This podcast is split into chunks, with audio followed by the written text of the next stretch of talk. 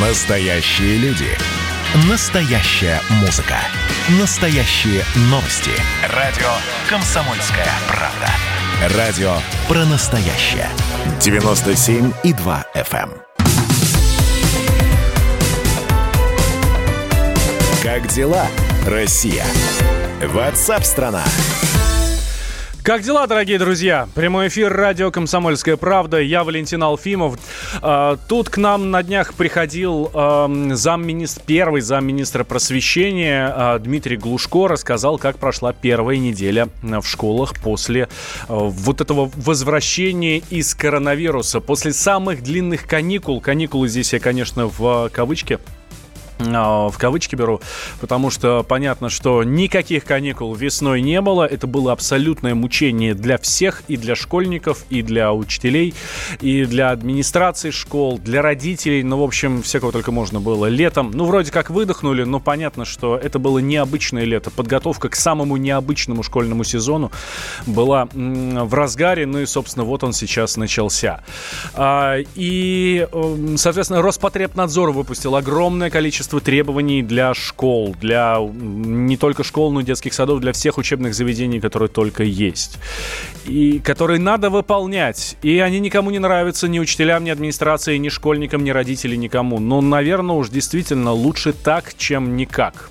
Ну и вот Дмитрий э, Евгеньевич Глушко нам подвел итоги того, как прошла первая неделя. И оказывается, что некоторые школы э, все-таки ушли на карантин. Некоторые школы в России в целом. Не, там, не, в, не в Москве или там еще где-то, а несколько школ по э, России ушли на карантин. Хотя мы помним огромное количество разговоров, что с 15 сентября, с 20 сентября, еще с какого-то сентября все, будет, значит, опять удаленка, домашнее обучение и так далее.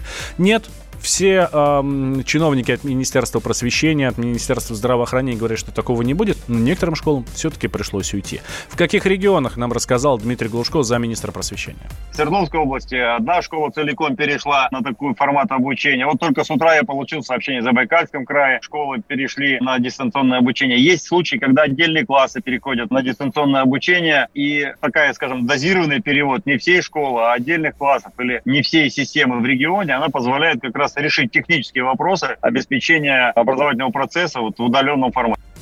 Дмитрий Глушко, заместитель министра просвещения э, России. Ну а с какой главной проблемой вообще школы столкнулись э, вот в этом новом учебном году, нам рассказал Дмитрий Глушко мы видим проблемы, связанные с регулированием входа детей в образовательные учреждения. И по каждому случаю, когда мы видим в средствах массовой информации, либо она поступает нам на горячую линию, мы проводим с коллегами в регионах дополнительную проверку. Ключевая проблема, самая массовая, которая возникает, почему дети стоят на входе. Ну, во-первых, не везде сумели правильно отрегулировать вход, используя не один вход в образовательное учреждение, а то, которое есть вообще в принципе в, это, в эти помещения. А во-вторых, конечно, есть и другая проблема, когда дети приходят раньше, чем им назначено время ведь формирование каскадных расписаний занятий, оно было сделано для того, чтобы как раз уменьшить количество одновременно входящих в здание. Но детей достаточно сложно держать в такой дисциплине, чтобы они пришли ровно там в период там, 10 минут, когда им назначается для прихода. Это Дмитрий Глушко, заместитель министра просвещения. А еще мы помним, что с этого года у нас все школьники, в началке, по крайней мере, должны питаться. Питаться хорошо и горячо. Ну, в общем, горячее питание будет всем, будет всем э, раздаваться, выписываться. Ну, в общем, будет оно у всех. А, и Дмитрий Евгеньевич рассказал, собственно, как раз и вот про вот эту вот новую историю с горячим питанием организация вообще горячего питания в школах, она крайне важна. Оно должно быть помимо того, что горячее, во-вторых, еще и здоровым. А может, это во-первых. К сожалению, как оказывается, с одной стороны, вроде бы во всех субъектах Российской Федерации есть программы горячего питания, но если по факту посмотреть, то это не столько программы, сколько просто средства, выделяемые там на организацию такого питания. Большое количество школ не было готово. Мы видим, что действительно в некоторых школах возникает ситуация, когда организовывая питание для учащихся начальных классов правильно, для учащихся более старших старших классов возникают сбои в организации этой работы. Ладно, бог с ним, с горячим, с горячим питанием. А, будем надеяться. Но эта история, она наладится. Здесь сомнений быть никаких не может. Раз уж президент дал, дал а, раз уж президент дал указание, уже начали шевелиться абсолютно все шестеренки на всех уровнях власти, значит, оно будет. А вот что касается коронавируса, что касается новых, а, что касается новых требований, давайте сейчас как раз поговорим с экспертом по этому поводу. С нами на связи Евгений Ямбург, заслуженный учитель России, доктор педагогических наук, член корреспондент Российской Академии Образования. Евгений Александрович, здравствуйте. Вы мне опять понизили. Академик действительно член, но это не имеет значения. Хорошо, я слушаю вас. Да. А, простите, ради бога. Не со да. зла, не со зла. Ничего личного, знаете, как говорится. Ничего, я понимаю. Да, Евгений Александрович, Евгений да. Александрович, как вот ограничения, которые предписаны э, э, Роспотребнадзором, как они выполняются на деле? Носят ну, ли учителя маски?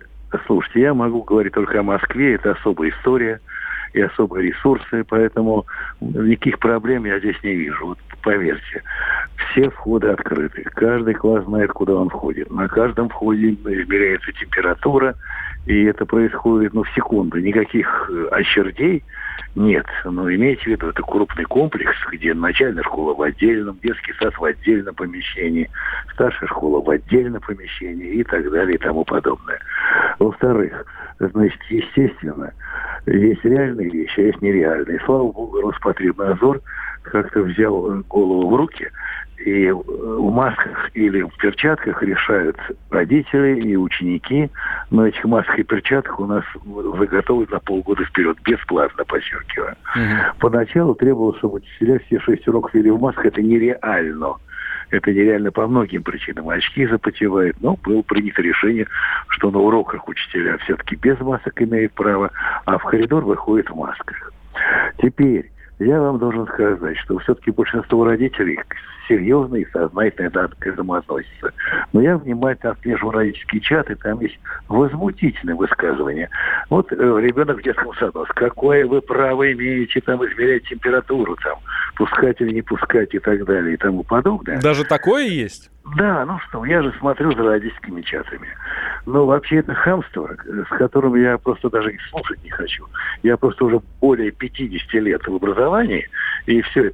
И напоминаю, что в старые советские годы первое, что делал воспитатель, он совал детям под мышку градусник.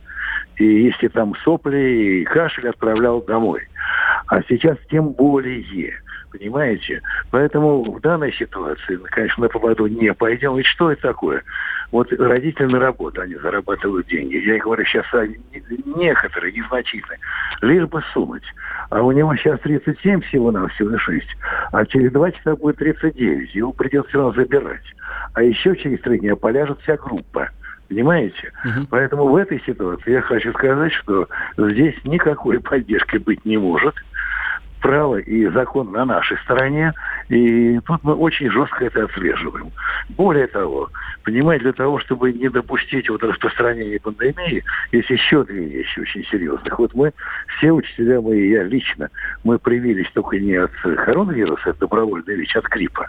Поверьте, много лет уже, я поэтому практически не, и не болею. А сейчас начинаем приводить. И тоже ведь много мифов. Вот прививка опасна и так далее ну, какое-то чудовищное, я бы сказал, исчерное представление об этом, mm-hmm. да? Mm-hmm. Теперь вот я смотрю, вот мой зам по Вы знаете, э, Евгений да, Александрович, да. хотел э, задать вам вопрос, э, что, по вашему, в чем, по вашему мнению, самая главная опасность? Там столовка, вход в школу и вход-выход из школы и так далее.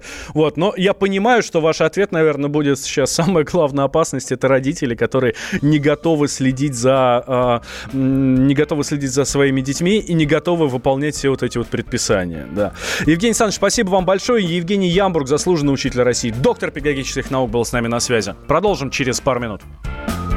Включайте ваши диктофоны.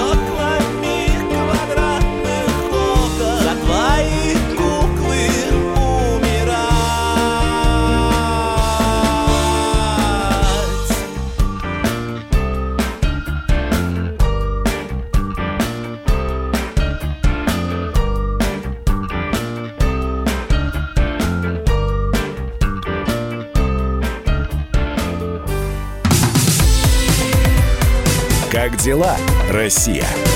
Ватсап-страна!